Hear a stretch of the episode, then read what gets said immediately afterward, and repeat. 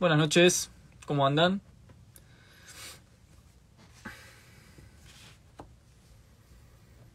Buenas, buenas, ¿qué tal?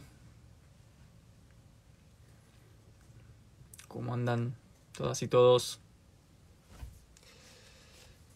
Hacía bastante tiempo que no hacíamos un, un encuentro, así que aquí estamos. Acá dice Isaías, vamos a robar un banco. Ah, en virtud de, del acalorado debate que tuvimos esta semana. Acá están saludando, buenas noches, ¿cómo andan desde Chile? Buenas noches, dice Facu. Acá dice José que está estudiando, bueno, para un parcial del profesorado. Bueno, José, mucha suerte con eso, muchos éxitos. Dice Facundo también que saluda desde Tarija, Bolivia. Bueno, un placer que nos encontremos. Saludos desde Ecuador. Ya me iba a dormir, dice acá. Yo pensaba, eh, estaba recién pensando si hacía el vivo o si nos íbamos a mimir y eh, lo hacemos mañana. ¿Qué prefieren? ¿Qué tienen ganas de hacer? Lo podemos hacer ahora eh, podemos conversar un rato aprovechando la trasnoche y todo el halo de mística que tiene la nocturnidad o eh, mañana un poquito más temprano. Acá dice Facundo, acá, che, abuela, acá andamos emocionados por ver tus clases. Ah, claro, con Facu vamos a estar haciendo una actividad en la universidad de, allí donde él está. Em, así que bueno, qué bueno nos encontremos. Em, me pone muy contento, hacía bastante que no conversamos y hoy tenía ganas de eh, eh, compartir una, breve reflexión con ustedes acerca de algo que, que estuve conversando el otro día. Em, ah, acá dice, perdón, dice Cast Vera, ¿qué opinas del logro de Pablo Salum y la ley antisectas? Bueno, con Pablo ya hemos hecho eh, un conversatorio, me parece muy bueno, muy bueno que se esté encargando de, eh, de ese problema tan flagrante, ¿no? Que es la organización sectaria eh, a partir de la capitalización de la desesperación, la ignorancia y la vulnerabilidad de las personas. Así que me parece maravilloso que, el compañero Pablo se haya, se haya hecho cargo de ese asunto que terminó con eh, el desbaratamiento de una organización oscura eh, de yoga. Vieron que siempre todo lo que es como medio oscuro viene de, tipo del yoga, del reiki, o sea, ¿qué onda? últimamente, no siempre, pero últimamente em, está viniendo de esos lugares, así que tengan mucho cuidado en dónde se meten y qué clase de eh, contenido consumen. Acá dice Benja, saludos de Chile, bueno también, saludos de eh, Venezuela em, o Colombia. Ay, me mataste con la banderita. Qué ignorante que soy, qué bruto. ¿Venezuela o Colombia? Creo que es Venezuela, pero acláramelo.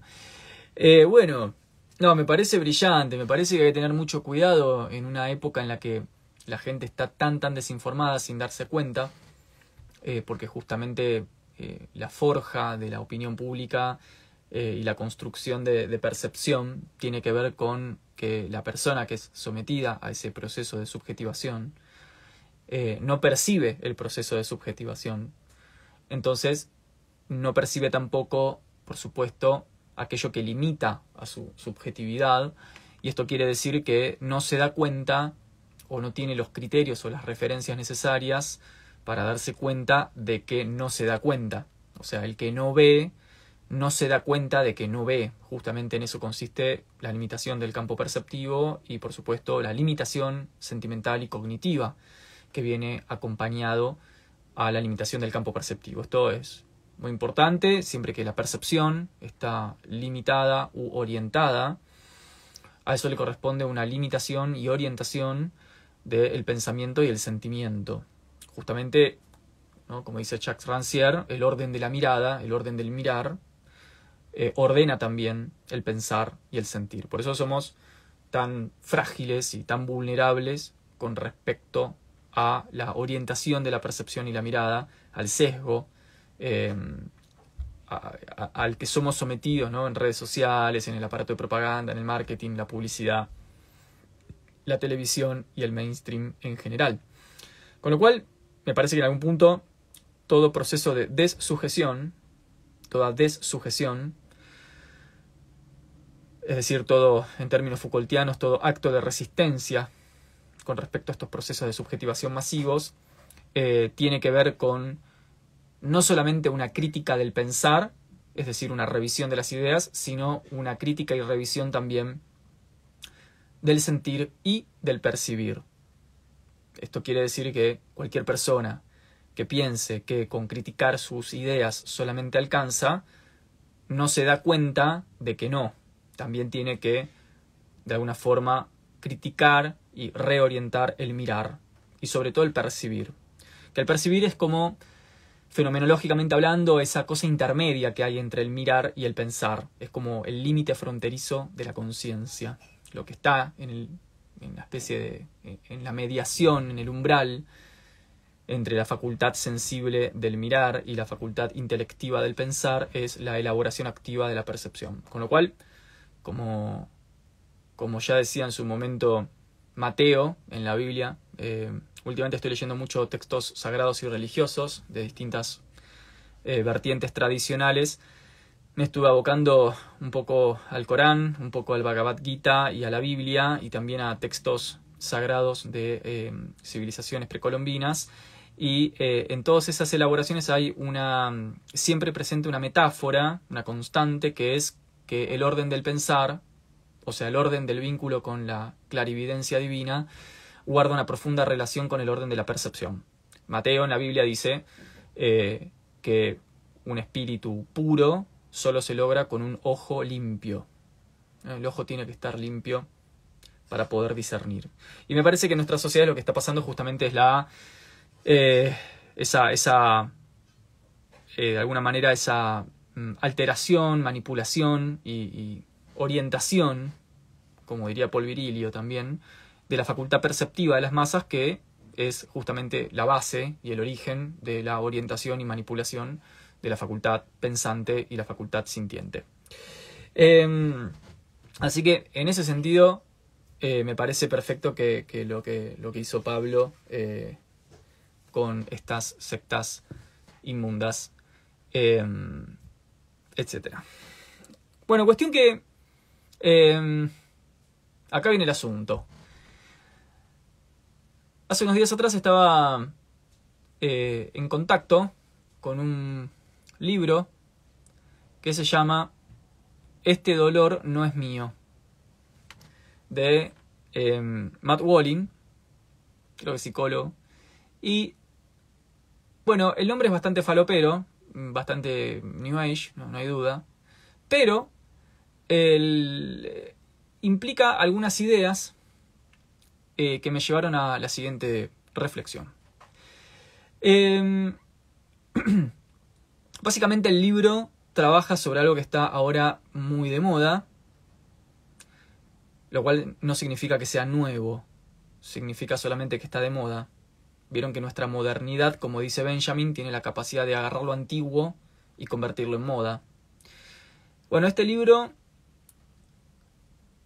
plantea ideas atinentes a lo que hoy sería eh, terapia transgeneracional, biodescodificación, em, constelaciones familiares, sobre todo constelaciones familiares y terapia transgeneracional, ¿no? O sea, el tratamiento de ciertos padecimientos del ser humano a través de una revisión de los vínculos familiares, de los lazos con la familia. Em, y bueno, Básicamente, esta es la cuestión, para mí, desde mi pensamiento. ¿eh?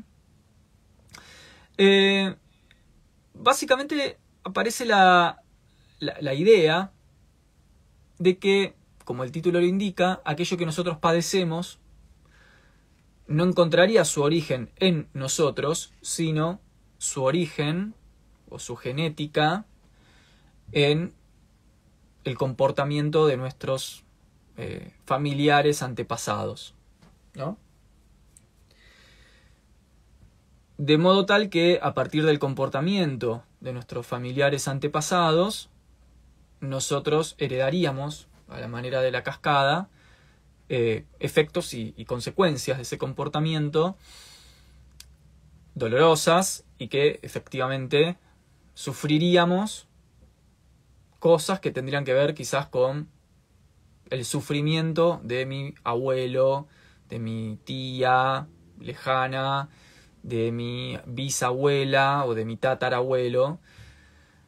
Y este libro acompaña esa, esa idea que por supuesto es absolutamente perenne, milenaria y bíblica, o sea, la, idea de la herencia del padecimiento humano, eh, es una herencia milenaria. O sea, como siempre digo, la filosofía es perenne, el saber es perenne. Lo que hoy nos están ofreciendo como novedad no es novedoso, ya están los libros de sabiduría. Lo que pasa es que otra vez, nuestra ciencia moderna eh, y nuestros saberes modernos, como son absolutamente insuficientes para dar cuenta de la experiencia humana, entonces lo que hacen es restituir con otras palabras y con otros términos eh, lo que se conoce como filosofía perenne, o sea, como las ideas que el ser humano ya conoce desde siempre, entre ellas la herencia del padecimiento, cuya frutilla del postre o cuyo cenit es el concepto de pecado original. Eh, por ejemplo, acá tengo abierto eh, un pasaje bíblico citado en este mismo libro, de hecho, por este mismo psicólogo, que dice em, el pasaje ubicado en Números, el libro Números de la Biblia, apartado 14, donde dice lo siguiente. Eh,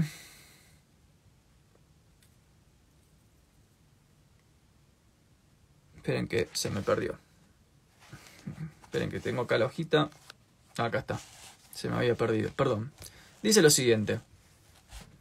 El Señor es lento para enojarse y está lleno de misericordia.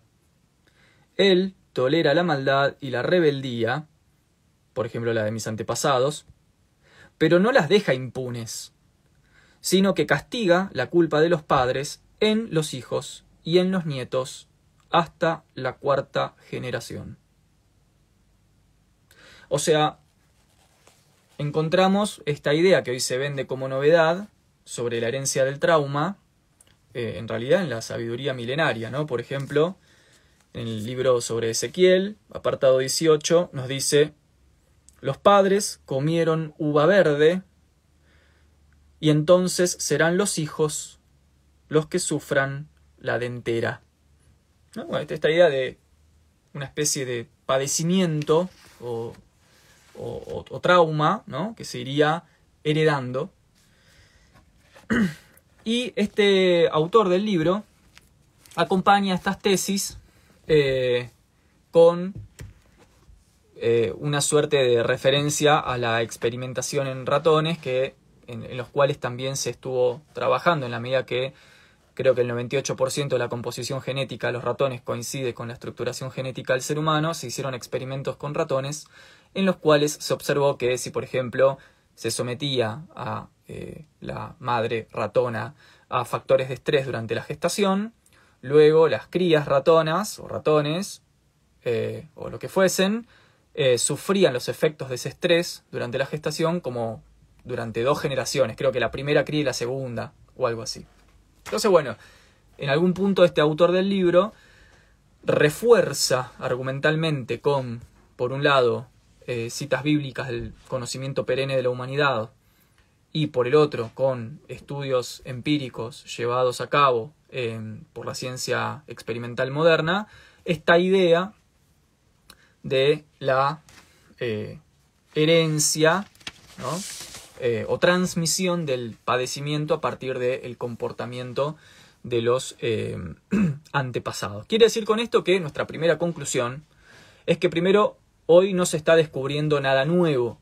Lo único que se está haciendo es observar hoy lo que ya se había observado desde otras perspectivas, pero que ya se había observado. Esto siempre lo digo, ¿no? El concepto de filosofía o sabiduría perenne implica la idea de que la filosofía en su verdadera dimensión, que es la de la sabiduría, que no tiene nada que ver con la filosofía académica, o el eruditaje, o la pedantería intelectualizada, eh, ya en algún punto ha descubierto eh, los conocimientos y las verdades que competen a la vida del ser humano. Y lo que se está haciendo ahora en nuestra modernidad, como dice René Guénon, es hacer un mix, digamos, como una, una reformulación entre otros términos. Y entonces el humano moderno, sumamente profano, piensa que está frente al descubrimiento, pero lo cierto es que las preguntas filosóficas más importantes de la tradición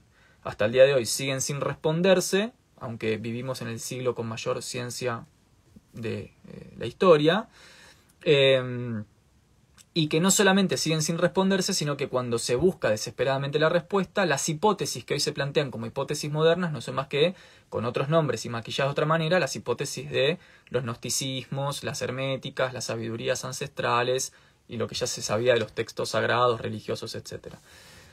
Así que eso es lo primero que podemos plantear. Y esto incluso lo podemos poner en términos de cómo hoy se vende la terapia transgeneracional o la constelación familiar, etcétera, el rearmado de, la búsqueda de la relación primigenia con lo familiar o con lo antepasado, etcétera, para evaluar o diagnosticar cómo nosotros nos sentimos en nuestro presente. Es decir, no es que esté mal o sea inadecuado, sino que no es nuevo. Eso es lo que estamos planteando. Segunda conclusión, entonces, nada de lo que hoy se enfoca de esta perspectiva es nuevo, es novedoso. De hecho, nuevamente, como dice Heidegger, eh, la relación que nosotros tenemos con la novedad es la ilusión.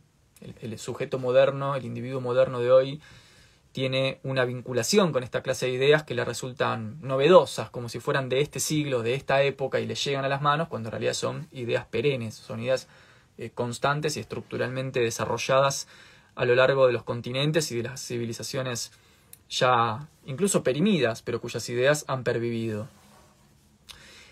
Eh, eso desde un primer análisis quizás eh, epistemológico, metodológico, ¿no? Em, lo segundo que, quería decir en relación a esto, y haciendo una breve eh, un breve ya quizás acercamiento al tema en su, en su arista eh, conceptual o semántica, es, volviendo al concepto de pecado original, que hoy cuando nos preguntamos por si nuestro dolor o lo que sentimos tiene efectivamente una relación genética, o mejor dicho, genealógica, es decir, originaria con el comportamiento y la vida de nuestros antepasados, surgen algunas cuestiones. En primer lugar, ese es el sentido profundo del concepto de pecado original, el cual el 95% de las personas lo toman mal, lo interpretan desde un lugar erróneo. ¿Por qué?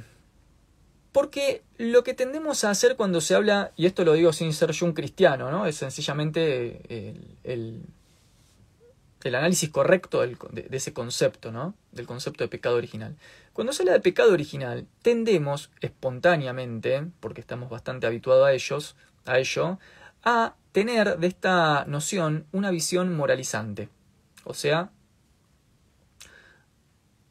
eh, tenemos esta lectura bastante profana, bastante vulgar, de que el pecado original es el mal que nosotros arrastramos a partir de la caída eh, de Adán y de Eva, ¿no? el primer pecado que nosotros arrastraríamos en términos del mal, o sea, del dolor y el padecimiento.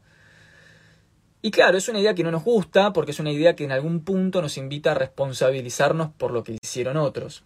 O sea, desde, esa interpretación profana, eh, lo que no nos gusta de esa lectura moralizante del pecado original es que tendemos a concebirlo como si nos estuvieran haciendo cargo a nosotros de algo que no nos corresponde. Entonces, lo que decimos es, ¿por qué yo sufro por lo que hizo Adán Eva, Adán y Eva, o por lo que hizo mi abuelo, o mi bisabuela, o mi tatarabuelo, o mis viejos, si yo no pude elegir cómo comportarme.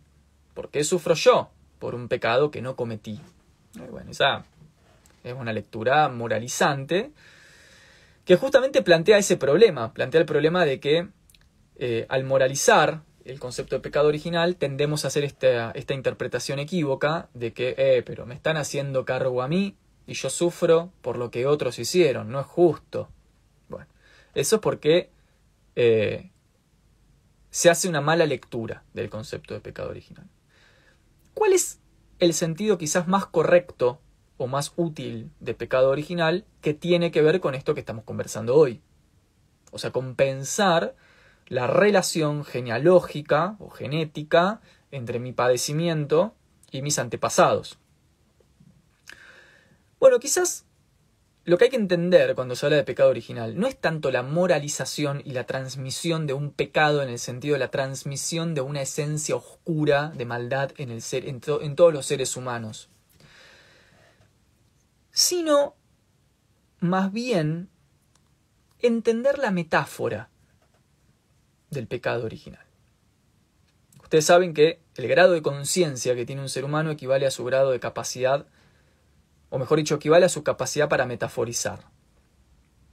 Una persona con poco grado de conciencia, con un nivel cognitivo bajo, eh, tiende a no poder metaforizar suficientemente, le cuesta la metáfora, le cuesta el paralelismo, le cuesta la alegoría, nunca entiende el retruque, no entiende el rodeo, no entiende el mensaje detrás del mensaje, el metamensaje, le cuesta el pensamiento lateral.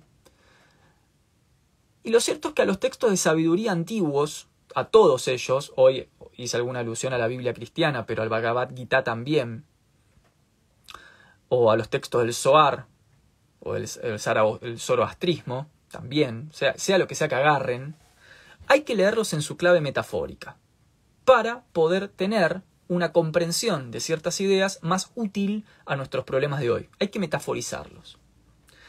Es decir, si yo me quedo con la lectura totalmente eh, escolar de que el pecado original es lo que eh, ahora vamos a todos a sufrir el mal por el primer mal del mundo, eso no me explica nada, de hecho no me sirve para nada y menos me sirve para pensar mi dolor personal de mío que yo siento con el comportamiento de mis antepasados. Lo único que me genera esa interpretación profana y vulgar es la eh, sensación de injusticia, de que yo pago los platos rotos de otro.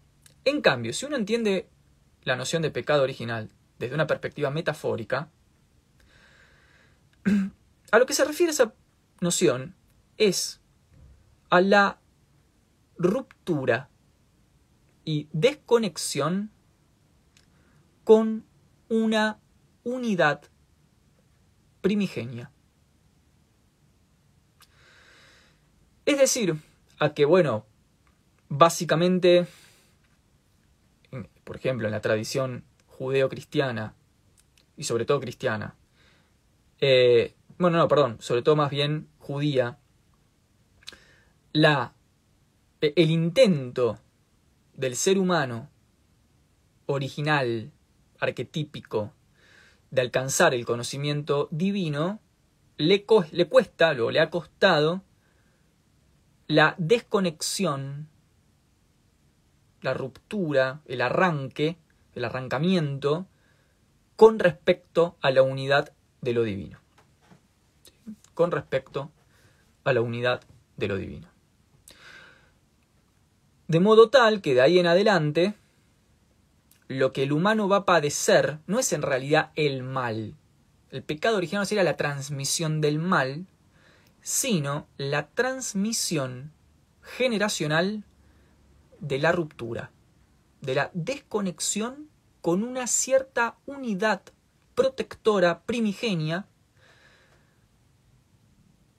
que todos los seres humanos estarían buscando de alguna manera recomponer en su vida. ¿Bien?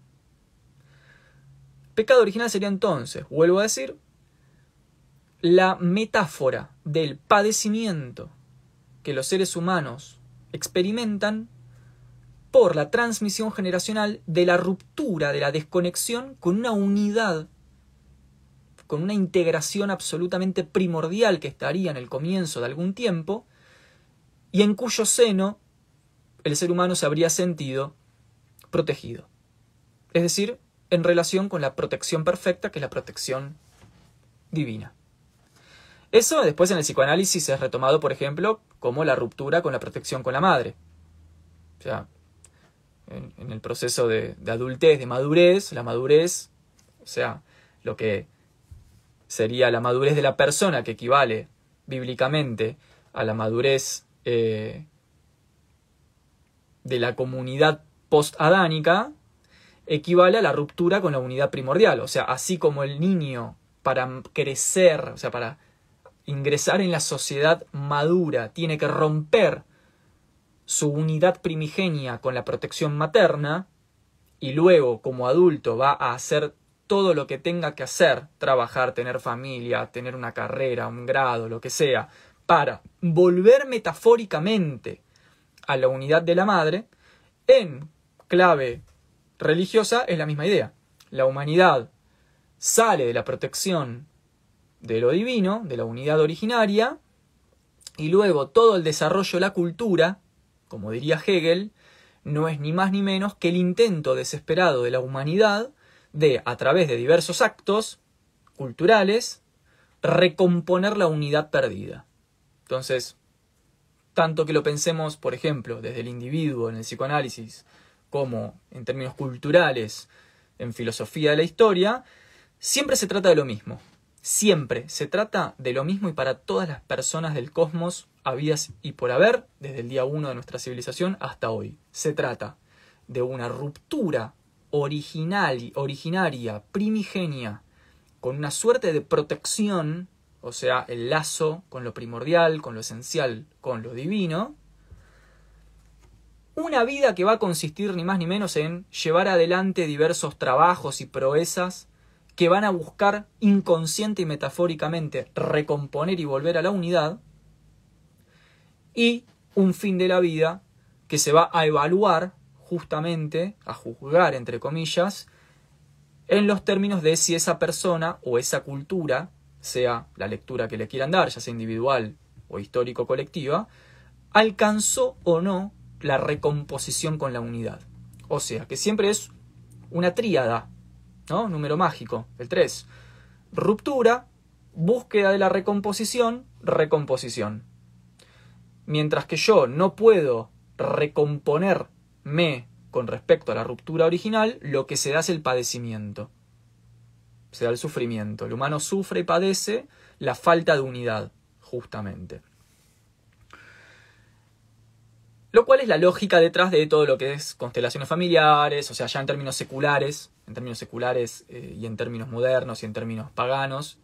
Eh, es, la lógica detrás de constelaciones familiares, terapia transgeneracional, etcétera, etcétera, que como decíamos al comienzo del encuentro, eh, sencillamente presentan con otras palabras esto que es de conocimiento perenne, ancestral, arcaico y que no es nada nuevo. Es sencillamente esta lógica que en la tradición cristiana es eh, la caída y el pecado original, eh, o en nuestros cursos modernos es terapia transgeneracional, o en el psicoanálisis es la relación del trauma con los padres, pero siempre la misma lógica. Una idea de una venida al mundo, un desarraigo que se da en la ruptura con la protección primera, una vida de búsqueda, de retorno a esa protección, y un juicio final a ver si retornaste o no.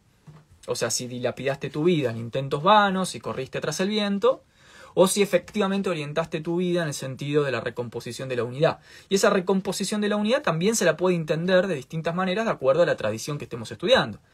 En la tradición cristiana, recomposición de la unidad es, por supuesto, el, el Civita Dei de San Agustín, o la vida en la ciudad de Dios, o la recomposición con Dios, en Hegel es la recomposición en la unidad del Estado, en Marx es la recomposición en la unidad del comunismo, y en el psicoanálisis será la recomposición con algo, no sé, alguna satisfacción con la madre, no lo sé, no soy psicoanalista, pero siempre es la misma lógica. ¿Bien? Eso es muy importante. Es muy importante porque además, en el medio, lo que está ahí dando vueltas es el deseo. O sea, además esto nos permite explicar nuestro deseo. Nuestro deseo es aquello, aquello que sale eyectado, que se eyecta del el agujero primordial que se genera en nosotros por la ruptura con lo primigenio, con la ruptura con lo, con lo antepasado, con lo ancestral, y que va a buscar toda la vida ese deseo, recomponer, o sea, recomponer ese vacío, ese hueco, con la vuelta o la restitución de la unidad original, de la gracia original, del cuidado original, del paraíso, la madre o el Estado revolucionario, sea la lectura que le quieran dar. Pero la lógica es siempre la misma. ¿no? La lógica es efectivamente siempre eh, la misma. Em, y todo esto me llevó a... Em, acá dice Poli Claudel, en psicoanálisis freudiano, el reencuentro con el objeto perdido, totalmente. Acá dice Dasi, de algo que en realidad nunca tuvimos, según Lacan, claro, porque la ruptura que nosotros vamos, o sea, que tiene que ver con los antepasados y que nosotros vamos a sufrir en nuestra vida actual como herencia de eso, como, la, como las crías de la, de, la ratona con respecto a la ratona estresada originalmente, o eh, en relación a, como decía recién el versículo bíblico, em, el padre que a partir de su comportamiento alimenticio le hereda a sus hijos una dentadura que la padecen, una dentera que la padecen, eh, es la misma lógica siempre, lo cual es muy genial. Claramente em, hay sabiduría perenne.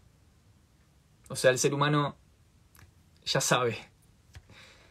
El problema es que está muy desconectado, muy disociado y muy confundido, muy desorientado, pues ha sido desespiritualizado de manera intencional y para que pueda tener origen el capitalismo moderno. Y entonces mm, le cuesta poner en práctica estas cosas, porque la práctica solo se puede dar cuando hay unidad espiritual entre idea y, y praxis y acción. Entonces nos cuesta la puesta en práctica, pero el conocimiento está, básicamente. Sería, sería eso. Entonces, además, em, esto nos permite pensar algunas cuestiones. Lo primero que, va, en realidad algunas dos o tres cuestiones fundamentales ya las dijimos, pero aparece una cuarta conclusión, que sería algo así como que no importa tanto la búsqueda hacia adelante, que es a lo que estamos acostumbrados, a proyectarnos hacia adelante, en búsqueda de algo que no existe, porque adelante no hay nada. No es que ya hay un, un mundo armado y configurado para la semana que viene, entonces yo me arrojo hacia la semana que viene y encuentro el mundo que está armado para mí. El mundo podría desaparecer en los próximos ocho segundos. no hay nada más que lo que se está haciendo en este momento. Con lo cual, como diría Benjamin, pensar el progreso hacia adelante es una fantasmagoría, incluso una ilusión psíquica, es una ilusión de la mente pensar que hay un adelante, a donde hay que ir a buscar el fin de mi carrera, eh, el fin de mi proyección eh, familiar, laboral o profesional o deportiva, yo qué sé. Adelante no hay nada. Ese es el chiste. Esa es la gran ilusión que a veces las masas no, no comprenden. No hay nada adelante. A lo sumo, quizás si somos un poco kantianos, lo que podemos decir es que el concepto de adelante en el tiempo o el progreso en el futuro es una categoría eh, de la sensibilidad trascendental, una mera disposición de la subjetividad para poder ordenar el caos, pero no existe ese adelante. Esto quiere decir que tal y como lo planteó Walter Benjamin, la restitución de esa unidad perdida, que sería el verdadero sentido de nuestras vidas, y el elixir que nos permitiría ya dejar de padecer la existencia como sujetos caídos históricos, eso no estaría adelante sino atrás. Hay que ir a buscarlo hacia atrás. Hay que ir al origen. ¿Sí? Hay que buscar la pérdida de lo que en algún momento hubo. Y esa búsqueda es hacia atrás. Que también es una categoría un poco burda, dicha de esta manera, por supuesto, no deja de ser una palabra meramente didáctica lo que estoy diciendo, pero la restitución de la unidad que el ser humano busca no está adelante, no está en el progreso hacia un futuro que no existe porque literalmente no existe. O sea, el concepto de futuro es una ilusión de la mente, no hay nada. O sea, lo único que podemos afirmar con certeza es que este instante existe. Pero de acá a dos semanas quizás explota el planeta, no lo sé. Con lo cual el futuro per se es una categoría meramente trascendental de la subjetividad, diría Kant. ¿no? Hay que ir hacia atrás. De lo que se trata es de la restitución en términos retrospectivos. O sea, un ir hacia atrás que recompone el presente y habilita un nuevo futuro posible, ilusorio como posibilidad, pero no como dado. O sea, retrospectivo es ir hacia atrás, entre comillas, hacia nuestros antepasados, hacia lo que otros de, nuestros, de nuestro linaje, de nuestras líneas herenciales o familiares, metafóricamente, metafóricamente, Adán y Eva, metafóricamente Adán y Eva, sean Adán y Eva mis tatarabuelos o mis bisabuelas, no sé quiénes, pero la lógica es la misma, es una metáfora. Y recomponer de manera retrospectiva esa unidad del espíritu, que cuando está ausente lo que denuncia es el hueco que sentimos y que vamos a intentar tapar con trabajo, salario, vacaciones, paseo, entretenimiento, familia, sexo, comida. Y en ese intento de restitutio, o sea, de restitución,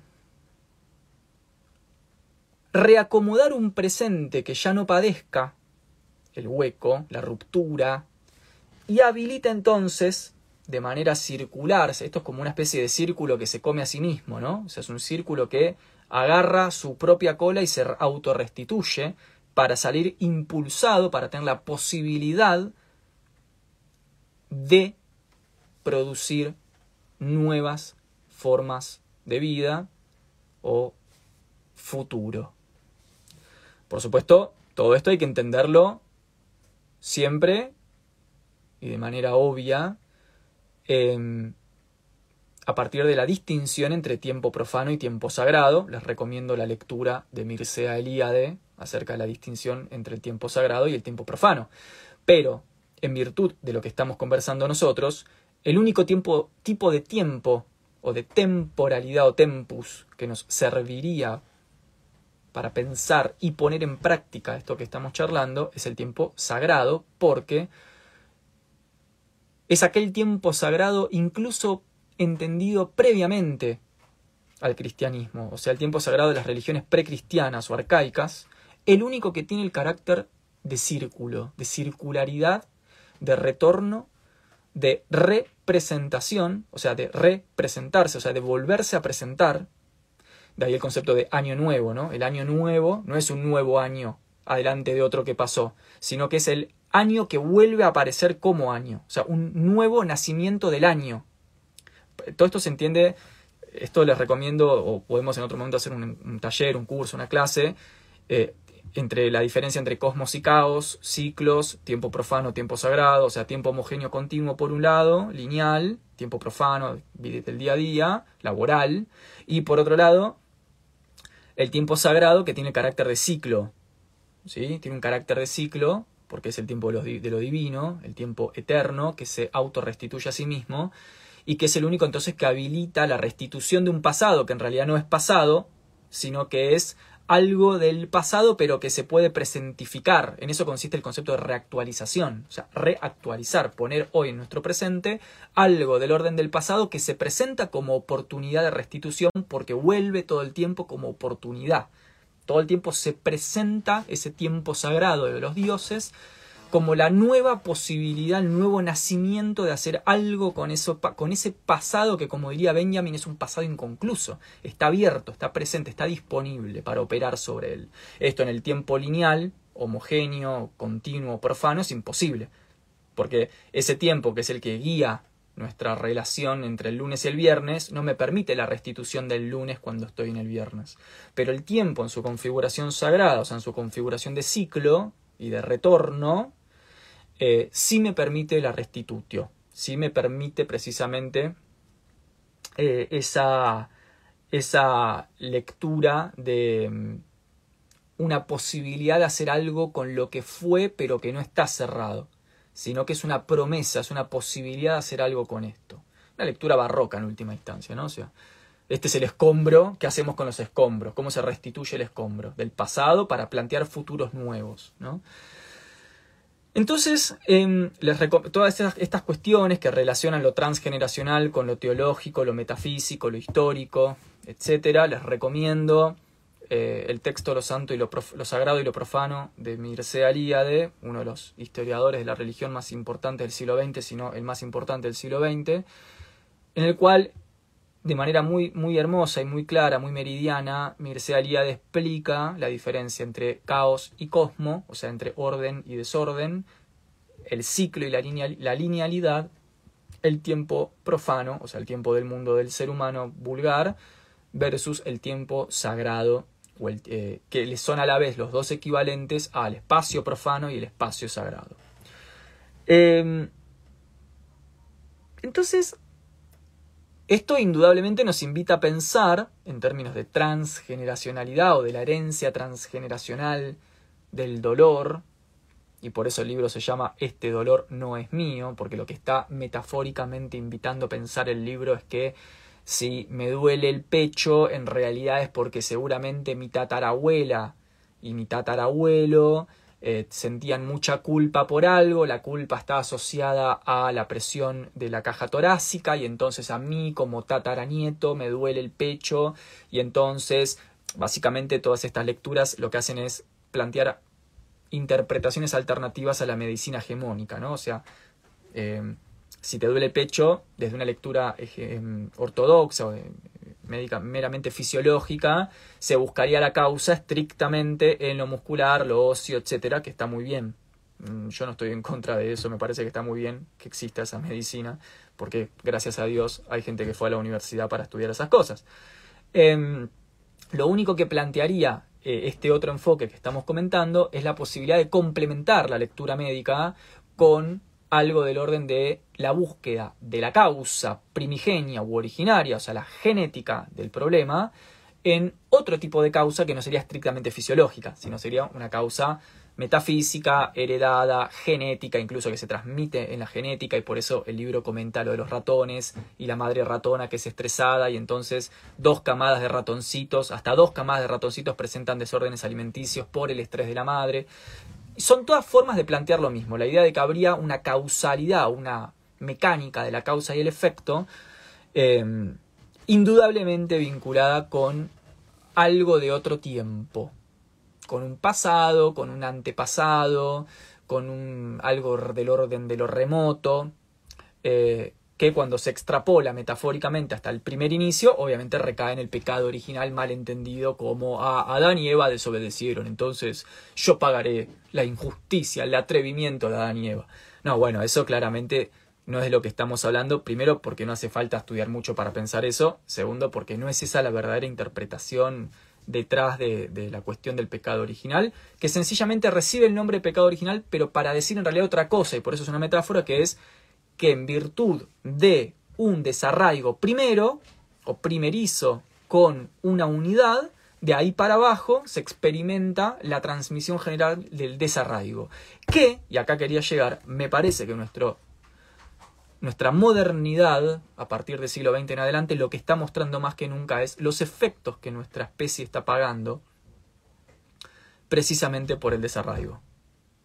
Si hay algo que caracteriza a nuestra modernidad es la presencia masiva de personas desarraigadas. ¿Qué queremos decir con personas desarraigadas? O sea, con personas que van a padecer en su vida parte de ese hueco, hueco del que hablábamos antes, a partir del cual se va a proyectar el deseo para intentar tapar el hueco, eh, padecen, todos padecemos, sufrimos como colectivo, una desconexión, una disociación, un desarraigo molesto, a todos nos irrita eso. Por eso trabajamos mucho, por eso entrenamos mucho, por eso nos entretenemos mucho, por eso estudiamos mucho, porque en algún punto inconsciente vamos a buscar en la vida adulta constantemente arraigar aquello de lo que nos sentimos desarraigados. O sea, vamos a buscar hacer raíces allí donde no encontramos raíces. ¿Por qué? Porque es lo que dice René Guénon, nuestra modernidad, justamente lo que caracteriza a nuestro espíritu de época, es la configuración de sociedades ya sin tradición, sin tradiciones. sin metafísicas, sin religiones, sin eh, concepciones de lo sagrado, sin rituales. Con lo cual desarraigadas, sociedades que no saben de dónde carajo vienen. No sé si nosotros somos conscientes de que no sabemos de dónde carajo venimos. Y quiero decir con esto lo siguiente. Queremos conocer el cosmos. Queremos hacer una ciencia prometeica para conocer de qué está hecha la materia. ¿Cuál es el código genético completo del ser humano? ¿Cuál es el último confín del universo? Queremos todo eso y no sabemos quiénes son nuestros tatarabuelos. No sabemos quiénes son los abuelos de nuestros abuelos. No lo sabemos. Yo no sé de, de, digamos, de mi abuelo, bisabuelo, máximo, bisabuelo, máximo, de ahí para arriba, no sé qué es mi familia. No lo sé. No sé quiénes fueron las personas que hace 100 años atrás posibilitaron que yo hoy esté acá hablando. Y les aseguro que ustedes tampoco lo saben. No sabemos literalmente de dónde venimos, pero ya no en un sentido metafísico, profundo. No sabemos quiénes son nuestros familiares, gente. O sea, a ese nivel de desarraigo hemos llegado. Eso es lo que se sufre. Esa es la ruptura originaria. Eso es de lo que está hablando las, las civilizaciones más inteligentes que nos han precedido, mucho más inteligentes que nosotros, al hablar de la búsqueda de la unidad, la búsqueda de la raíz, la búsqueda de saber de dónde cuernos venís, quién, quién te engendró, quién engendró al que engendró, al que engendró al que te engendró, quién fue, quién fue mi familiar del siglo XV, a qué se dedicaba, qué hacían mis familiares del siglo XVIII, formaron parte de qué procesos sociales, no sabemos, no sabemos ni cómo se llaman. Con lo cual, fíjense qué gesto totalmente vanidoso, en algún punto narcisista. Nietzsche dice orgullo, se refiere a gesto orgulloso, ¿no? En un mal sentido, dice Nietzsche, como riéndose, del ser humano, de querer conocer el universo, de pretender agotar la pregunta por Dios y no sabe quién es su tatara tatarabuelo. ¿Se dan cuenta? El nivel, el nivel eh, rudimentario que maneja nuestra mente. ¿Cómo vamos a saber qué es la divinidad? ¿Qué son los misterios? ¿Qué son los confines del universo? ¿De qué está hecha la materia? Etcétera, etcétera. ¿Qué es, qué es el inconsciente profundo? ¿Qué es el éter? ¿Cuál es la relación entre la vibración, la imagen y la frecuencia vocal? ¿Cómo vamos a saber todo eso si no sabemos quiénes son nuestros tatara, tatarabuelos? Nuestros tatarabuelos siquiera. Ni siquiera. Yo no sé quiénes son los, los papás de mis abuelos. no lo sé. O sea, em, de eso se trata. De buscar el origen, dejar de pensar que la respuesta está hacia adelante, en lugares hipercomplejos, hiper escondidos, hiper profundos, y tratar de recomponer un poco de lo que está detrás. De ahí viene el concepto de restitución. O sea, restituir la historia significa redimirla. ¿Pero qué significa redimir la historia? ¿Qué significa redimir nuestra historia? Walter Benjamin responde fácil, dice, significa recordarla. Ah, ok, pero ¿qué significa recordar mi historia? Bueno, significa restituir la unidad de lo perdido, restituir las raíces, restituir la tradición, restituir algo del orden del origen, cuya ruptura, cuyo desconocimiento me conduce actualmente al padecimiento, a la angustia existencial, a la incomodidad, a la pregunta constante, a la neurosis, a la búsqueda. Entonces, es súper importante este conocimiento de lo que está detrás para redimir nuestro presente y entonces habilitar formas posibles a futuro perdón la metáfora ficticia, de vidas y configuraciones de vida eh, más satisfactorias. ¿sí? más satisfactorios. Acá dice, relatos salvajes, recordar cardio. Claro, cardio, corazón, exactamente. Volver a pasar por el corazón aquello que ya es algo que viene con nosotros, porque esto es lo importante. Cuando hablamos de lo transgeneracional o las constelaciones familiares y pensamos sobre quién habrá sido el papá de mi papá y el abuelo de mi abuela, la abuela de mi abuela, yo qué sé, etcétera, o las conexiones, eh, las configuraciones arbóreas de la familia, etcétera, no es que querramos conocer eso porque quiero saber efectivamente quién fue mi segunda tía. No se trata de eso. O, ah, no, quisiera hacer esto porque quiero saber eh, quién fue mi bisabuelo. No, no se trata solamente de un saber en un sentido abstracto, de saber el nombre. No va por ahí. De lo que se trata es de una recomposición de una suerte de mapa que nos permita recomponer sentido, que nos permita rehacer estructura, que nos permita entonces comprender en un sentido histórico Cualquier comprensión que nosotros tenemos de las cosas que no está historizada es falsa. Cualquier cosa que nosotros comprendemos que no está historizada es eminentemente falsa. Es una abstracción, una fantasmagoría. Bien. Em, entonces, memoria o rememoración recomposición del sentido y la tradición, del origen, la búsqueda, la genealogía, es lo que permite entender nuestro presente, restituirlo, redimirlo, empezar a, de alguna manera, aunque es imposible de forma cabal sin Dios, pero al menos intentar empezar a tapar el agujero, tapón que se hace 100% completo en la unidad con lo divino, por supuesto, mientras tanto es un, es un imposible y un misterio, pero se puede llenar más o se puede hacer más por ese agujero que si no hago nada y lo dejo estar ahí y tapo mi agujero yendo a entrenar 14 horas por día, tapo mi agujero comiendo de manera desesperada, tapo mi agujero con sexo irreflexivo, tapo mi agujero con eh, muchas series de Netflix. Yo puedo hacerme el boludo más o menos, obviamente. Todos, todos tenemos esa posibilidad de hacernos más o menos los boludos con el agujero interior. Pero si uno de alguna forma intenta complementarlo cada vez más, el 100% es imposible, solo se da en la unidad con la divinidad.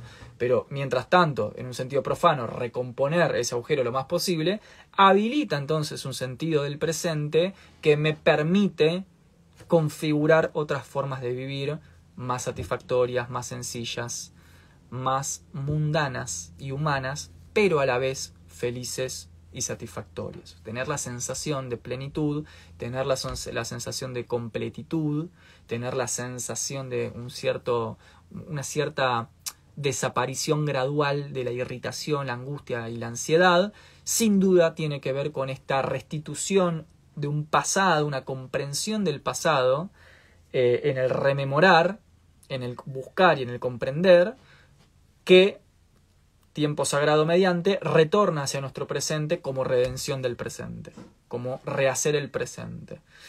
Por eso Nietzsche mismo, ¿no? Hasta, hasta el tipo más ateo del mundo, pero no por eso menos místico, porque Nietzsche estaba perfectamente al tanto de todo lo que es el estudio de simbología, energía y manejo eh, de todas las cuestiones que tienen que ver con lo, una palabra horrible que no me gusta, pero lo energético, eh, Nietzsche fue un gran cabalista y Nietzsche tenía profundas relaciones con sociedades secretas de su época, por lo tanto estaba totalmente al tanto, siendo el ateo, no por eso era menos místico o menos sabio, eh, y estaba totalmente al tanto de todo esto que estamos hablando, y por eso escribió un libro que es La genealogía de la moral.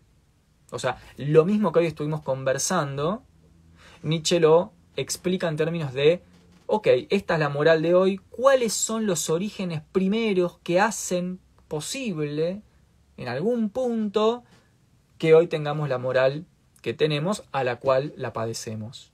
Entonces, comprendiendo los orígenes, haciendo una genealogía, se restituye un presente de manera creativa, de manera estética, con liberación del deseo y la voluntad, todo lo que plantea Nietzsche. Sea, ¿por qué cito varios autores y varias escuelas y varias tradiciones y varios libros? Porque lo que quiero mostrar es que lo que estamos hablando hoy no es algo estrictamente judeo-cristiano, ni mucho menos pero ni muchísimo menos. Ya está en el Bhagavad Gita, está en el Corán la idea del eterno retorno, del Mesías que vuelve, el pueblo que se restituye. Entonces son ideas milenarias que hoy, hoy son parte del psicoanálisis, de la terapia transgeneracional, eh, de la constelación familiar.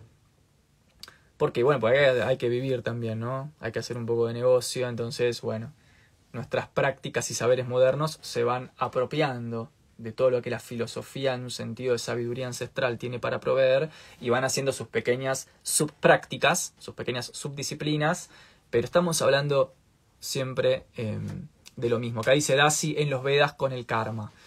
Em, acá dice Fede, ¿se dieron cuenta el privilegio que tenemos de tener estas clases gratis? Ah, qué grande, bueno, me alegro, Fede. No, para mí el privilegio es mío, o sea, poder conversar con ustedes eh, un miércoles a la noche con 280 personas conectadas, siendo yo un profe de filosofía, la verdad que es un honor que, agradezco enormemente eh, y me encanta y lo disfruto mucho. Em, acá dice, ¿hay algún libro que investigue el lado místico de Nietzsche y su contacto con sociedades secretas? Sí, hay un libro em, que después, si querés, escríbanme por, por privado eh, que porque no recuerdo exactamente el, el, autor, es un libro que está en inglés, creo, que es, se trata algo así como la biografía apócrifa de Nietzsche, o algo así como eh, la otra vida de Nietzsche, o algo así. Bueno, en realidad Nietzsche no es la excepción, o sea, todos los sabios, en serio, sabios de verdad, o sea, filósofos de verdad, no, no, no eruditos de la facultad, ¿no? No, no gente de paper, sino sabios, eh, por supuesto que formaban todos parte de las prácticas esotéricas, o sea, el esoterismo es condición de sabiduría, porque hay en la sabiduría una comprensión, como decíamos en el otro día en el encuentro, de que hay ciertos conocimientos que no se pueden exponer libremente al público profano porque el público lo rompe, lo daña y no lo entiende. Entonces es muy una constante histórica, global, desde comunidades, civilizaciones precolombinas hasta civilizaciones de la, del Asia Menor, la idea de que hay ciertos conocimientos para los iniciados o para los preparados, para los que están listos, y otros conocimientos exotéricos o profanos que sí pueden ser entregados al público consumidor porque en realidad, y esta es la parte triste y un poco pesimista de la cuestión, en realidad ya no revisten una dificultad o un problema. O sea, ya no es un problema que esos conocimientos sean dañados por el público, porque ya son conocimientos filtrados, básicamente. Son conocimientos que ya no están dentro de la esfera de lo sagrado. Aquellos conocimientos que sí están todavía dentro de la esfera de, lo sagrado hasta el día de hoy, no son expuestos a las masas consumidoras, por supuesto. Hay que atravesar ritos de iniciación eh, y formar parte de eh, pertenencias, órdenes, logias, lo que sea, para acceder a ciertos saberes que obviamente no son los que están en las universidades donde va los hijos de los obreros, ¿no? Em, y esto eh, fue, fue, una constante a lo largo de la sabiduría hasta incluso el siglo XX. Em, después pónganse a investigar ustedes la pertenencia de, de los autores que ustedes leen todos los días a distintas órdenes y, grupos de estudio esotéricos, grupos de misterio, etcétera, se van a sorprender, pues. Evidentemente, eh, hay una, una, distinción cualitativa en los saberes. Una distinción cualitativa. Hay saberes, como dice René Guénon, hay ciencias profanas y ciencias sagradas. Justamente, la ilusión de nuestra época, el, movimiento ilusorio, el juego de magia, ¿no? el, el juego de manos que se nos hace, es hacernos creer que todo el conocimiento está disponible para nosotros. Ese es el gran movimiento ilusionista eh, de nuestras sociedades. O sea, bajo la mística de la democracia y bajo la mística de eh, la democratización de la vida moderna, eh, tendemos espontáneamente a pensar que podemos acceder a todo, que todo está disponible para nosotros. Y, y no, bueno, re que no. la verdad es que no es así. Em, así que bueno, esa es la diferencia entre ciencia sagrada y ciencia profana o conocimiento sagrado, conocimiento profano o entre esoterismo y exoterismo. Básicamente la delimitación, el umbral entre aquello a lo cual las masas pueden acceder y aquello a lo que no. No porque no puedan acceder nunca, sino porque no pueden acceder mientras formen parte de una experiencia profana de la vida. ¿Sí? Por eso justamente el umbral, el rito iniciático, es lo que permite el traspaso. Eh, Nietzsche dice el puente. Nietzsche sabía muy bien cuál era el código y las nomenclaturas de las sociedades eh, secretas de su época. El puente simboliza metafóricamente la iniciación, el traspaso de un lado al otro es un rito iniciático. Cuando Nietzsche dice en el Zaratustra, aquel que tenga una virtud cruza más fácilmente el puente, se está refiriendo a las virtudes que son necesarias para una iniciación, en una orden. Por eso Zaratustra hay que leerlo en clave metafórica, ¿no? El que lee Zaratustra quedándose con las frases nomás, eh, no entiende todo lo que el Zaratustra tiene de espeso en términos metafóricos y sobre todo simbólicos. Zaratustra es un libro de simbología ocultista, es un libro de una estética profundamente espesa. Eh, Nietzsche en ese libro eh, maneja a la perfección eh, la simbología animal, la simbología hermética, el misterio de los números, maneja incluso todos los estudios en torno a la, difusión de los colores, y cómo la difusión de los colores afecta la percepción y por lo tanto el estado cognitivo de la persona, cosas que se conocen desde hace siglos y siglos y siglos, que los alquimistas lo usaron muchísimo, eh, y Nietzsche lo utiliza en el Zaratustra, el código colorido, la vaca multicolor, eh, lo negro y lo blanco, digamos, eh, es, un gran libro de incitación el Zaratustra, ¿no? y después hemos tenido el caso, por supuesto, de cristianos que formaban, por ejemplo, parte de órdenes eh, rosacruces, como el caso de Hegel. ¿no? Hegel eh, es un cristiano protestante eh, que fue gran maestro de una orden rosacruz muy importante en la Alemania de su época. Y cuando uno estudia la obra de Hegel, encuentra las vinculaciones permanentes con la numerología sagrada y la estructuración del espacio y el tiempo propio de una iniciación en una orden Rosacruz, a la que Hegel responde perfectamente. O sea, toda la lógica, más que la lógica, diría yo, la fenomenología hegeliana, eh, está atravesada por una concepción de la conciencia humana eh, a partir y a, través de la luz y de la óptica de eh, una orden una orden de sabiduría, como fue la, la orden Rosacruz, ¿no? que los Rosacruces encuentran sus orígenes, sobre todo medievales, en, eh, esperen que se me bajó la cosita, em, encuentran eh, sus movimientos principales eh, medievales en la transición a la Baja Edad Media, a partir de la reconciliación entre cristianismo y gnosticismo antiguo. En realidad, más que gnosticismo, diría yo, esoterismo antiguo. Entonces, e, esa relación entre cristianismo y gnosticismo o esoterismo antiguo está presente en Hegel, ¿no? que es un cristiano y a la vez es un Rosacruz en este sentido. Básicamente, esto quería eh, plantear, ¿no? Eh, y me quedo con esta conclusión, que es la que quería traer, que qué loco, ¿no? Queremos, en serio, queremos conocer el universo y vamos con nuestro caballo prometeico y nuestra ciencia y nuestra física y nuestra astrofísica y con nuestra física de partículas, eh, pensando que estamos conociendo cosas eh, o, develando eh, las respuestas últimas que siguen sin respuesta y van a seguir sin respuesta porque en eso consiste el misterio, justamente en que el ser humano no puede y está condenado a no poder conocer todo.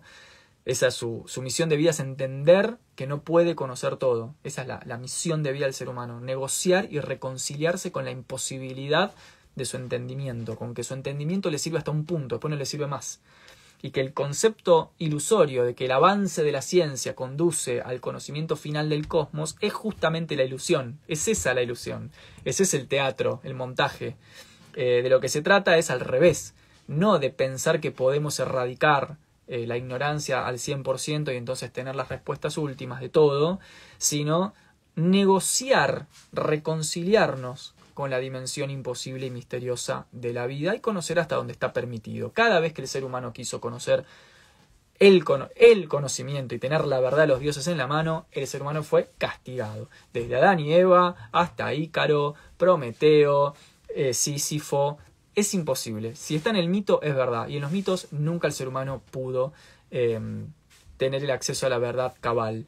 Entonces, no podemos tener ese acceso, creemos que sí, creemos ilusoriamente que sí, y por eso pasan las generaciones eh, de angustia tras angustia tras angustia. Y al mismo tiempo no somos capaces de reconocer que mientras quiero pensar de qué está hecha la materia, como si el ser humano pudiera responder esa pregunta, no sé quién es mi tatarabuelo. No, no sé quién es mi familiar del siglo XIX. Pero quiero ver de qué está hecha la materia. A ver, a ver Dios, mostrame la estructura primordial del cosmos. A mí que tengo mi doctorado en física de partículas. A ver. Ese es el chiste, ¿no? En fin. Eh, juego de manos. ¿Está? Juego de manos. Eh, quiero decir con esto, guarda con la ilusión. Eh, con ilusión digo no la ilusión en un sentido romántico, me refiero con el ilusionismo. Em, gran parte de nuestra vida la vamos a pasar eh, contemplando montajes y puestas en escena. ¿De dónde vienen? Bueno, otro día lo charlamos, em, pero justamente el discernimiento como capital, como potencia cardinal del pensamiento y el sentimiento del ser humano, tiene que estar lo suficientemente trabajado en nosotros para que no caigamos en los ilusionismos y en los movimientos de mano y de magia a los que somos sometidos día tras día en todos los ámbitos de nuestra vida, sobre todo en redes sociales, mainstream, entretenimiento de masas, etc., donde ¿en qué consiste la ficción? Dice Jean Baudrillard. Pueden leer a Jean Baudrillard. Eh, la ilusión o la ficción, como lo llama Baudrillard, consiste en poder mezclar de manera muy lúcida la falsedad con la verdad. ¿Por qué la ficción o la ilusión son eh, cosas que muy fácilmente las creemos y las tomamos como por ciertas? Bueno, porque no son absolutamente falsas, porque el ser humano tampoco es estúpido no son absolutamente falsas, sino que están entremezcladas con elementos de verdad. Entonces nos cuesta el discernimiento, nos cuesta el análisis, la separación, y terminamos por tomar la ilusión como verdadera, y la ficción terminamos por tomarla como el sentido de la vida. Pero tenemos que tener siempre presente a Calderón de la Barca y la vida sueño en esa cita tan maravillosa donde Calderón de la Barca nos advierte de esto que estamos hablando y nos dice que no nos olvidemos que los sueños, sueños solo son. ¿Sí? Los sueños, sueños solo son. Eh, el sueño del progreso, el sueño del amor eterno, la ilusión de la estabilidad laboral, la ilusión de que el mundo está bien, la ilusión de no te metas, la ilusión de andar a entrenar mucho y desentendete de lo que está pasando, la ilusión de que la escuela educa, la ilusión de que la universidad es universal, la ilusión de que lo que comes del supermercado no te hace nada. Eh, por eso, estamos atravesados y entretejidos en una eh, red de ficciones e ilusiones que tienen un entremezclado lúcido de falsedad y elementos de verdad. Y lo más lindo de ese juego es que tenemos mucho poder en esas redes. Pero hay que saber discernir. Y además tenemos que saber discernir todos juntos. ¿Sí? Esa sería la clave. Por eso, en la Civita Dei, o en la Ciudad de Dios, dice San Agustín, en términos metafóricos, obviamente, no en términos religiosos, lo que se salva es un colectivo, una ciudad. No el individuo. El individuo muere. El individuo muere. Em, bien, hasta aquí. La ilusión de ser eternos. ¿Qué ilusiones deglutimos todos los días y las creemos? Podríamos tirar algunas, ¿no? ¿Qué les parece? La ilusión de que la ciencia es infinita, la ilusión del progreso de capitalista, la ilusión de que voy a vivir hasta muy viejo, la ilusión del amor eterno. Eh, ¿Eso implica que no exista el amor verdadero? No, claro que no implica eso. El amor verdadero existe. Y también existe la vida eterna, desde mi punto de vista. El problema es cómo metaforizamos esos elementos en nuestra vida cotidiana. Cómo los traspolamos, cómo los traducimos.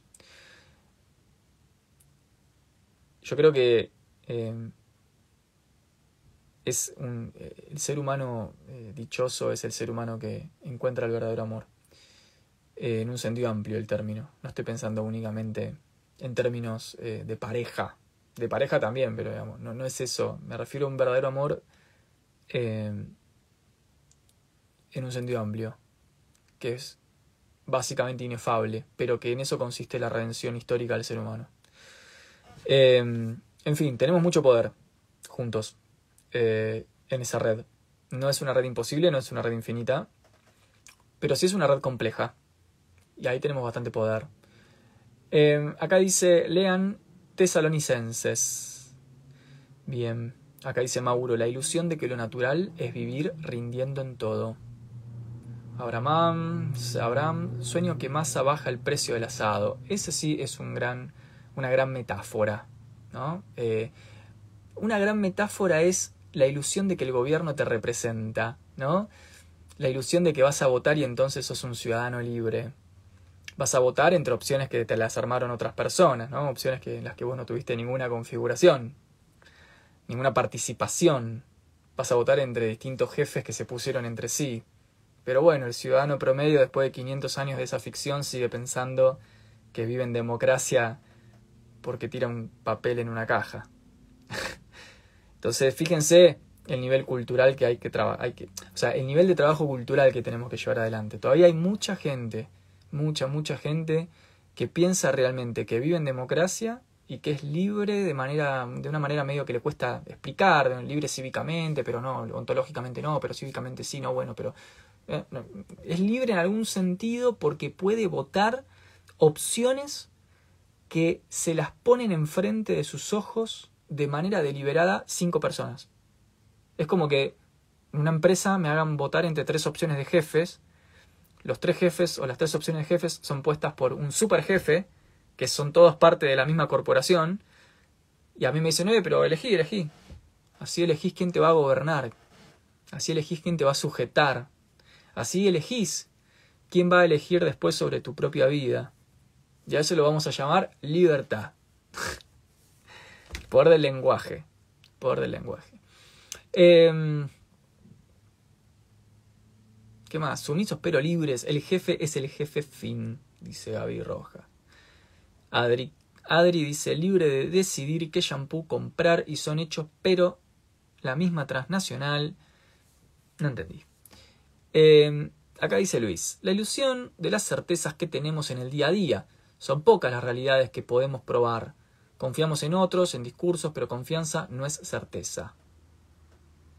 Acá dice Alejandro, abre un grupo de estudios sobre Nietzsche. Nacho, uh, esta me gustó la de Nacho. La ilusión de que nos comunicamos de forma clara, totalmente. Esa es otra gran ilusión moderna. La, la ilusión de la transparencia del lenguaje. La ilusión de la transparencia del lenguaje. O sea, de que cuando yo digo algo, lo que yo estoy diciendo traduce de manera lineal y directa lo que estoy pensando. O al revés, la ilusión de que mi voluntad es mía. Como si no hubiera un inconsciente que no tengo ni la más mínima idea de lo que es y me maneja la voluntad todos los días. Bueno, yo pienso que no, yo manejo mi voluntad. Yo, individuo libre y soberano que va a votar y paga sus impuestos, yo manejo mi voluntad, amigo. El mismo tipo que labura 13 horas por día dice que su mundo se acomoda a sus ideas y a su voluntad, ¿no? Tipo Schopenhauer, voluntad y representación. Eh, no, es por eso, gente, tenemos que hacer un trabajo. Eh, la modernidad, dice René Guénon, es el momento más caído y profano de la civilización humana. O sea, esto que estamos pasando ahora es el momento más caído, literalmente, el más inauténtico, dice Heidegger. Usa la palabra inauténtico. ¿Cómo se sostiene lo inauténtico? ¿Cómo se sostiene lo caído? ¿Cómo es posible que se sostenga lo que sostenemos todos los días? Y bueno, con una gran carga metafórica, una gran sobrecarga en las poblaciones de lenguaje exacerbado, de verborragia, de ideología, de narrativa, con una gran, gran, gran carga de metáfora. Si vos querés que el 90% de tu población trabaje como esclava y deje su cuerpo adentro de un reducto de cuatro paredes por un salario mínimo o la precarización misma, tenés que llenar a esa población de una batería de metáforas ilusorias como éxito laboral, profesión, vocación, eh, progreso, eh, para que esa población sostenga el comportamiento a través de la metaforización de la mente, o sea, del pasamanos, del juego de ilusiones, del ilusionismo del lenguaje. En cambio, en aquellas épocas históricas de máxima sabiduría, en aquellas épocas históricas de tradición, de raíz, de costumbres, de una claridad en torno al bien y al mal, a la luz y la oscuridad, de la búsqueda de la sabiduría y no solamente el conocimiento abstracto. En aquellas épocas en las que el humano fue mucho más complejo y avanzado de lo que es hoy, justamente lo que disminuye es la carga metafórica, ficcional e ilusoria del lenguaje social. ¿Por qué? Porque se está más cerca del verdadero conocimiento y de los primeros principios, o sea, de una forma de vida más sabia a nivel integral, a nivel ser humano. Cuando uno está más en ese estado, entonces ya no es tan necesaria la ficción y la metáfora. El ser humano se comporta de otra manera, mucho más integrada y armoniosa, más, como diría Aristóteles, en la frónesis que conduce a la eudaimonía, a la felicidad, en la que no hace falta la metáfora o la ficción o la ficcionalización o el pase de manos. ¿Por qué? Porque la verdad, cuando es verdad, es pura certeza, no caben dudas ahí. Y eso nos pasa. Nos pasa cada tanto, cada muy tanto. Quizás tres, cuatro veces en nuestras vidas, cinco, tenemos una experiencia de verdad. Y eso es certeza. Y cuando lo que hay es certeza, no cabe la metáfora. No cabe la ideología, no cabe la narrativa, no cabe la opinión propia, no cabe lo que a mí me parece, la opinología, la doxa. No cabe la opinión del sujeto de a pie, porque es la verdad la que se está presentando. Entonces, hoy en nuestra época, en el Kali Yuga, en la época de oscuridad, saben que el Kali Yuga es una de las partes del último ciclo de 26.000 años em, que nos corresponde a nuestra era, como estamos muy lejos de la verdad, pero muy lejos en serio, al punto tal de que la gente en serio piensa que votarla eh, la hace democrática, o que porque trabaje muchas horas por día se va a comprar una casa y vivirá con una familia numerosa y mucha riqueza, eh, entonces esa falta de verdad y certezas se complementa con falsos ídolos, falsas terapias, ideología política, con narrativa, con fanatismo, con ficción, con ilusión, con esperanza, con anhelo, con conformismo, resignación. Entonces, bueno, esa es la modernidad. Esa es la modernidad que nos quedó, dice Max Weber, ¿no? Luego de la retirada de Dios. Es como, no sé si han leído el texto de Ensayos de Religión de Max Weber, donde dice, la secularización, o sea, la retirada de Dios, se va a pagar muy caro. O sea, la modernidad va a ser realmente muy oscura. Yo creo que hoy, a 120 años de los trabajos de Max Weber, eh, sociólogo, nunca me acuerdo si es alemán o austríaco, creo que es alemán, eh, yo me pregunto a dónde nos condujo nuestra ciencia racional y el positivismo experimental. Estamos a punto de autoaniquilarnos mientras miramos series, dice Benjamin eh, en la época, en la obra de arte, en la época de la reproductibilidad técnica, dice Benjamin, el ser humano contemplará su autodestrucción con goce estético. O sea, lo gozará estéticamente. La autodestrucción, propia de un siglo de ciencia sin Dios, ¿no? Diría Weber. Eh, y acá, cuando uso el concepto de Dios, quiero hacer esta aclaración porque después me preguntan por privado, Nahuel, ¿vos sos católico? Nahuel, ¿vos qué pensás del Islam? Nahuel, ¿y vos qué? ¿Crees? ¿En, qué crees? O sea, em, cuando me refiero a Dios, en realidad la palabra que más me gusta utilizar es la de divinidad.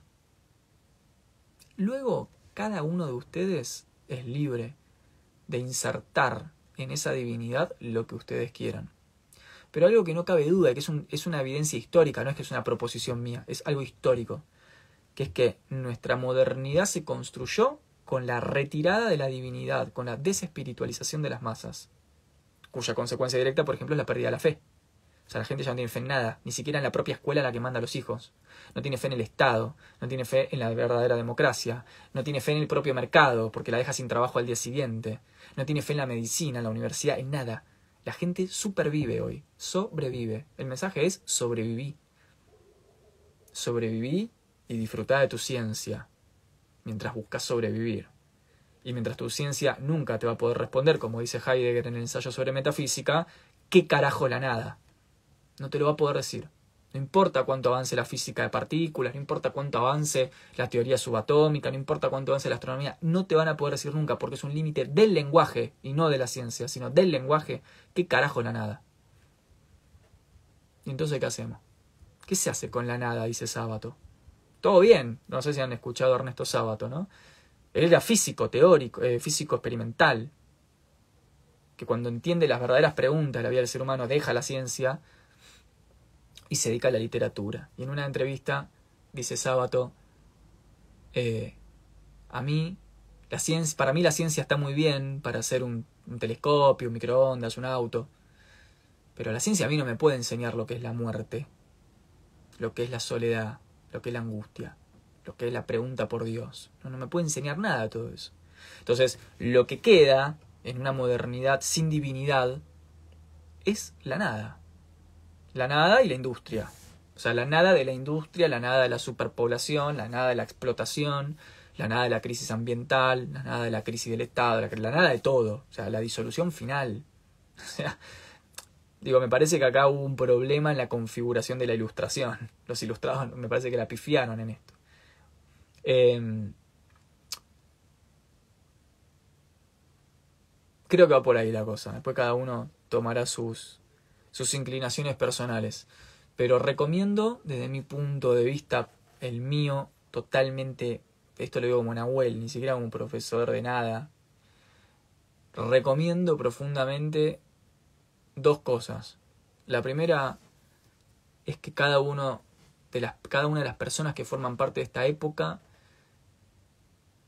trate de, de llevar a cabo algún tránsito por la espiritualidad real. No estoy hablando acá de New Age. Estoy hablando de la verdadera espiritualidad. O sea, la que mueve a las masas, la que levanta a los pueblos. La espiritualidad que tiene que ver con una divinidad por la cual los pueblos van a la guerra. O sea, la verdadera espiritualidad, no el reiki, no eh, el manejo de la. Eh, mantriar la energía, no sé. Estoy hablando de la espiritualidad en serio. Esa que implica toda una vida de práctica, una espiritualidad que no tiene nada de divergente ni nada contrario a la ciencia, que no se opone a la ciencia, porque esta es otra, otro gran pensamiento ignorante, la idea que la espiritualidad se opone al espíritu científico, en absoluto. El creador de la teoría del Big Bang fue un jesuita. Eh, una espiritualidad entonces que no se opone ni al pensamiento progresista, ni al pensamiento científico, ni al pensamiento riguroso, sino que lo único que pretende es restituir una unidad perdida y una, una concepción de la vida no tan materialista, no tan objetualizada, no tan desarraigada, no tan superflua. Y una segunda cuestión con esto es la, eh, el tránsito que me parece que estaría bueno que, que, todas las personas realicen en torno a una espiritualidad vinculada a una divinidad o con divinidades. O sea, me estoy refiriendo a espiritualidades duras, no a la espiritualidad blanda New Age. Eh, y la vinculación de eso con un eh, cuidado colectivo, o sea, con una política de la espiritualidad, con una, eh, como dice Foucault, una espiritualidad política. O sea, algo del orden de que esa espiritualidad sea el soporte de una reconexión donde nos cuidemos entre nosotros, de una politización en términos de una colectivización de esa praxis, porque se vienen tiempos muy oscuros. Ya se vinieron, de hecho para los que son de Argentina y conocen la historia de la banda musical de Los Redondos, ¿no? La frase el futuro ya llegó, ya llegó y es oscuro, heavy. Eh, y no nos va a salvar la ciencia de ese futuro. Em, no nos va a salvar la física de partículas, ni nos va a salvar la plutocracia del entretenimiento, ni las bitcoins. ¿no? O sea, lo que nos va a salvar de eso es que estemos juntos, que nos cuidemos un poco y que más o menos pensemos, como dice Miguel de Unamuno, en la vida después de esta vida. Así que eso es lo que yo creo que estaría bueno que de alguna forma eh, empecemos a pensar.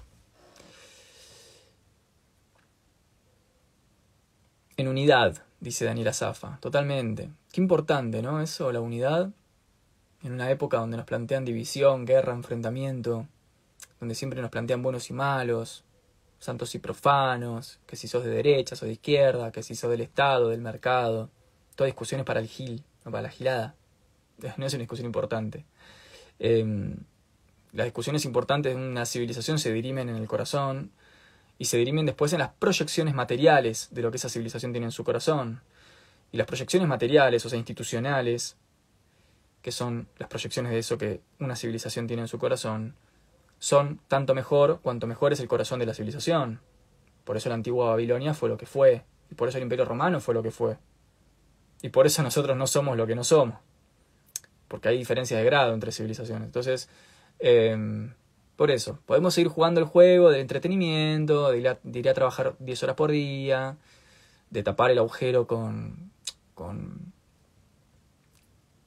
no sé, superchería, con, con superficialidad. Podemos seguir jugando el juego de que el mundo no se va a destruir en 10 años.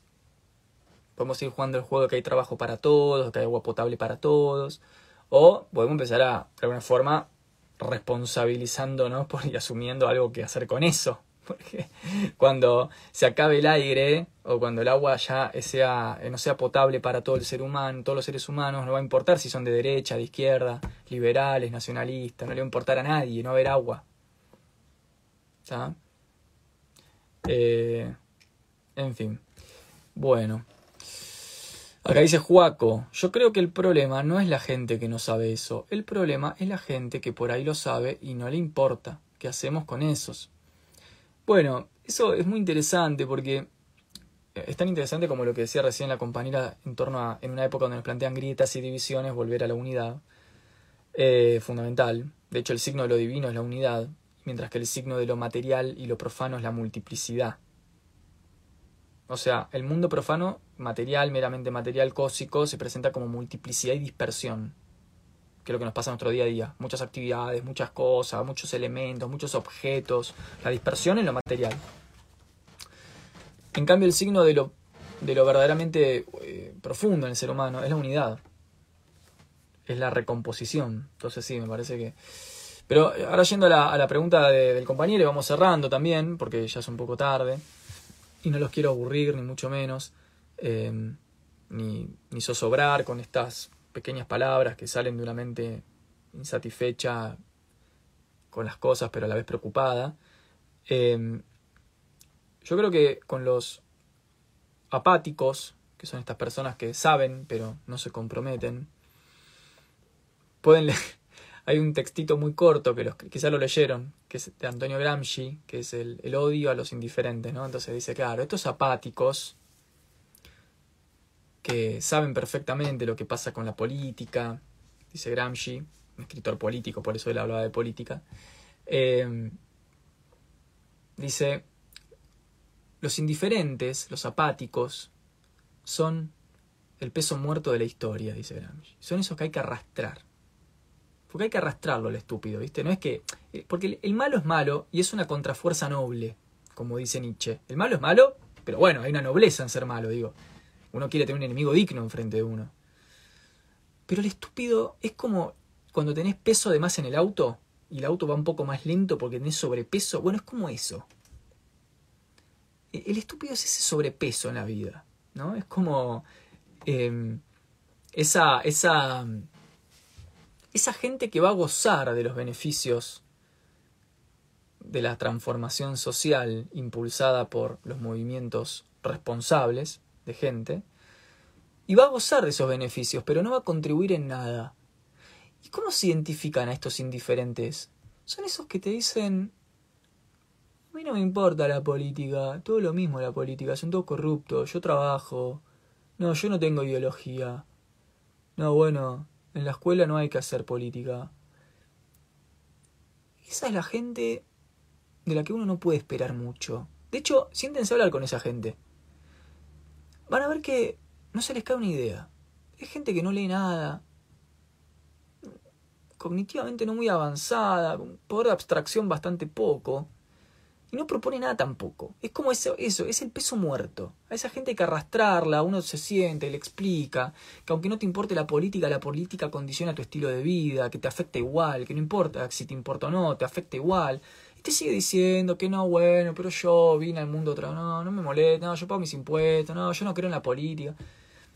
Eh, esa gente es como, bueno, es esa, ese apático, ¿no? El apatos, o sea, el apático, la, contracción, apatía, semántica, la etimología eh, del concepto de apatía, que es una contracción, es apatos, o sea, es sin patos, es la persona que no tiene pasión, o sea, que no se, vea, no se siente afectada por eso, o sea, que le es, indiferente. bueno, esa es una persona de la que no, no se puede esperar mucho, digamos. Entonces yo lo que diría es, esa gente generalmente, por más que uno le hable, es gente que está durmiendo. Está dormida. Gente que trabaja y hace todo lo que corresponde a las normas establecidas y a los comportamientos sociales hegemónicos establecidos, pero, pero lo hace dormido, en la conciencia, ¿no? Una conciencia despierta es o sea, el signo de una conciencia despierta es inevitablemente su compromiso, es inevitablemente la acción. Una persona que tiene la conciencia despierta actúa, no, no, dice, no se sienta y no hace nada. Actúa, obra, eh, busca la manera de hacer. Así que esa gente yo lo que diría es, hay que arrastrarla. Hay que arrastrarla o quizás, en el mejor de los casos, eh, desaparezca sola con el peso de la historia, yo qué sé, no sé. Tampoco me preocupa, honestamente. Pero bueno, digo, eh, la gente esa, ¿no? Que dice que no le importa la política o, que no, no sé, que, se, que se cree libre pensadora, ¿no? Estamos hablando de ese formato general de persona, ¿no? Yo soy libre pensadora, a mí no me importa la política, un imbécil. Bueno, esa gente es, es, como que es como una persona que dice a mí no me importa la política, es como una persona que te diga a mí no me importa el aire. Entonces, mira, aunque no creas en el aire, tenés que respirar, no, te morís si te saco el aire, no vivís en una isla. Entonces, la política es lo que respiras todos los días, es gracias a lo cual vas a trabajar y mantienes a tu familia. Pero ¿qué hace esa persona además? Esa persona confunde política con partidismo. O sea, esa persona generalmente es la misma que te dice, ah, pero escúchame, son todos los partidos lo mismo, todo corrupto, y asocia de manera directa el concepto de lo político con partidismo político. O sea, ni siquiera puede hacer esa diferencia. No entiende que cuando nosotros hablamos de lo político, en esta comunidad, por ejemplo, estamos hablando de la acción colectiva, la acción social. Eso es lo político, ese es el fenómeno político. Gente, vecinos que se juntan y empiezan a hacer algo, no el partidismo político. De hecho, yo tiendo a pensar desde mi lectura que la lógica de partidos y el electoralismo que le corresponde es lo más despolitizante que hay. Justamente ahí está la despolitización. La despolitización es la lógica de partidos. Lo que paraliza a las masas es precisamente la lógica de partidos. Pero bueno, nada, como dice em, Sócrates, el conocimiento solo es para aquellos que están listos para comprender. Y los que no están listos no están listos. Y es así. No, Nahuel, pero somos todos iguales, todos tenemos. No, no. No, no Nahuel, pero todos podemos acceder a. No, no. No. Es así. Lo lamento. Me parece que eh, justamente lo que se trata es de entender que el camino de vida consiste en ir preparándose y estar preparados para comprender cada vez más, porque la mayor parte de nuestra existencia la vamos a pasar sin comprender a todos nos va a pasar eso. Y la ilusión es creer que eh, todo nos está disponible, que estamos igualmente todos preparados para lo mismo. Y no. Es así. Eh, el conocimiento, digamos, el camino de la sabiduría, de la apertura de conciencia, del despertar, que es lo que se, enfrenta al sueño, al estilo, de vida de la ensoñación, se, se, va accediendo lenta y progresivamente en la medida de que hay una capacidad potencial de comprensión. El que no está listo para comprender, y no estoy hablando en términos intelectuales, sino hablando de comprensión con H, comprender, que no es lo mismo que entender, eh, esa persona eh, va a estar durmiendo, digamos, no va a haber forma de moverla. Eh, bien. Acá dice, J. Chávez. Mis compañeros de trabajo piensan que se van a hacer millonarios con esfuerzo. Claro. También todavía hay mucha gente que piensa que se va a hacer millonaria comprando criptomonedas. O sea, es muy serio lo que está pasando. Bueno. Comprensión y entendimiento, dice acá.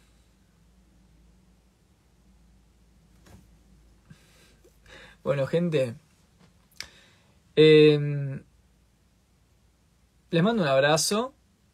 La verdad que me encantó poder compartir este rato. Miren, o sea, las ojeras que tengo, chabón, digo, los ojos rojos. Hoy di clases como seis horas, o sea, estoy limado, ya, ya no puedo más. Mi cerebro está en un estado de incomprensión y alteración neurológica total. Así que em, eh, yo creo que es un buen horario para ir a mimir. Les agradezco muchísimo todo el afecto, eh, el estar acá, el compartir todos juntos un, rato de, una charla que estaría mejor si se diera de manera presencial con una cerveza, un café, con, comida y pudiéramos charlar y, entre todos. Y también agradezco las disidencias y las diferencias porque eh, obviamente no pensamos todos lo mismo y muchas de las personas, eh, muchas de las personas acá en, esta comunidad tienen también otros posicionamientos y me los hacen saber y me los hacen llegar y también los agradezco porque es muy importante también la diferencia eh, y la, el sostenimiento de la diferencia para que justamente esto no sea una secta.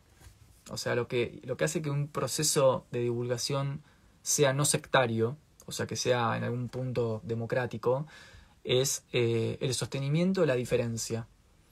Así que eso también está bueno. ¿sí? Eh, muchas gracias, un abrazo a todos eh, y nos vamos a, a ver en la semana. Nos vemos, hasta luego.